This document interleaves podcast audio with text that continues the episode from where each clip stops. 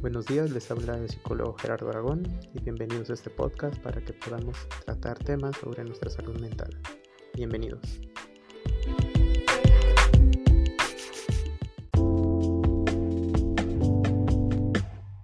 El primer tema que vamos a tratar en este podcast es el tema de la ansiedad. Como todos lo sabemos, es la más común y universal de las emociones, pero también lo vemos como un sinónimo de preocupación, desasosiego, malestar emocional que ocurre ante acontecimientos futuros o situaciones de incertidumbre, acompañada de la anticipación temerosa de peligro inminente, de un sentimiento intenso y displacentero o hasta de síntomas físicos ubicados en cualquier región de nuestro cuerpo.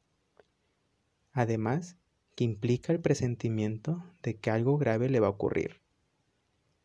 La ansiedad es una experiencia emocional que todos o con la que todos estamos familiarizados.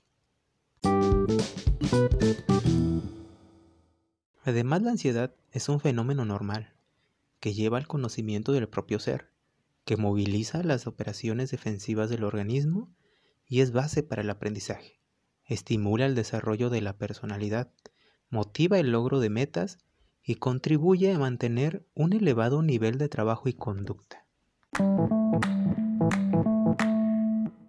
Cierto grado de ansiedad está presente en nuestras vidas cotidianas.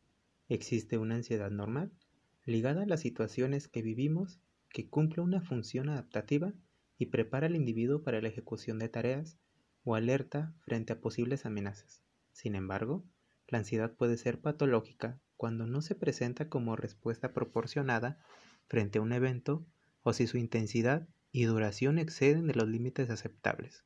En tales condiciones, pierde su función de adaptación y se convierte en un problema para el individuo.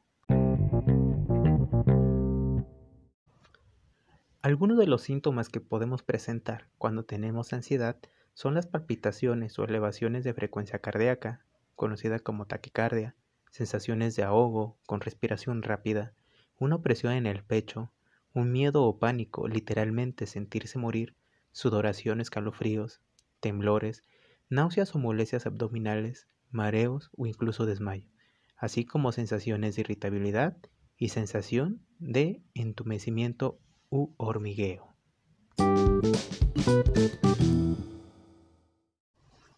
Entonces, ¿qué podemos hacer cuando tenemos este problema de la ansiedad?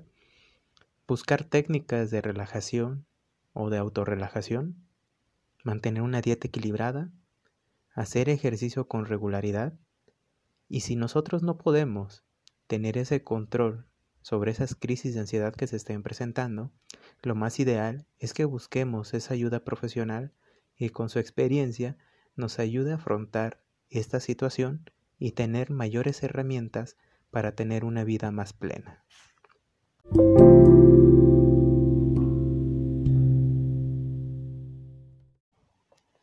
Hasta aquí el podcast del día de hoy.